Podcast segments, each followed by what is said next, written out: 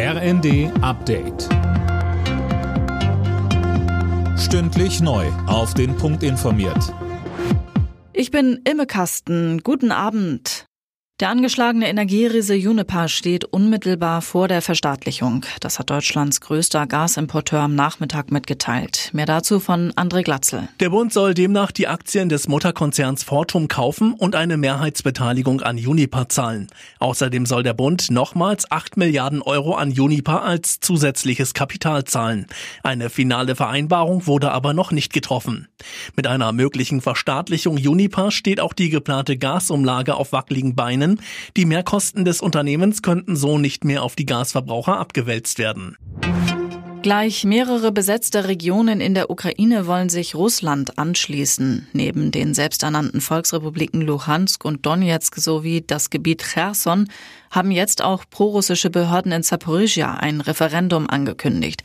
Ab Freitag sollen entsprechende Volksabstimmungen abgehalten werden. Die anlasslose Speicherung von Kommunikations- und Verbindungsdaten in Deutschland ist rechtswidrig. Das hat der Europäische Gerichtshof entschieden. Nur unter bestimmten strengen Voraussetzungen ist demnach eine begrenzte Datenspeicherung zulässig. Sönke Röhling, welche Voraussetzungen sind denn das? Na, da geht es zum Beispiel um die Verhinderung von Terroranschlägen oder anderen Fällen schwerer Kriminalität. Wenn die nur mit Hilfe dieser Daten aufgeklärt oder verhindert werden können, ist das Speichern der Kommunikationsdaten zulässig, so die Richter.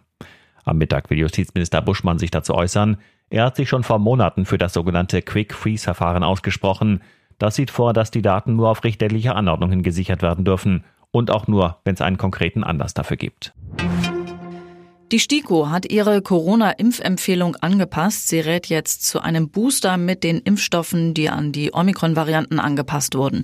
Die zweite Auffrischungsimpfung wird aber nach wie vor nur bestimmten Gruppen empfohlen, wie Menschen ab 60 etwa. Alle Nachrichten auf rnd.de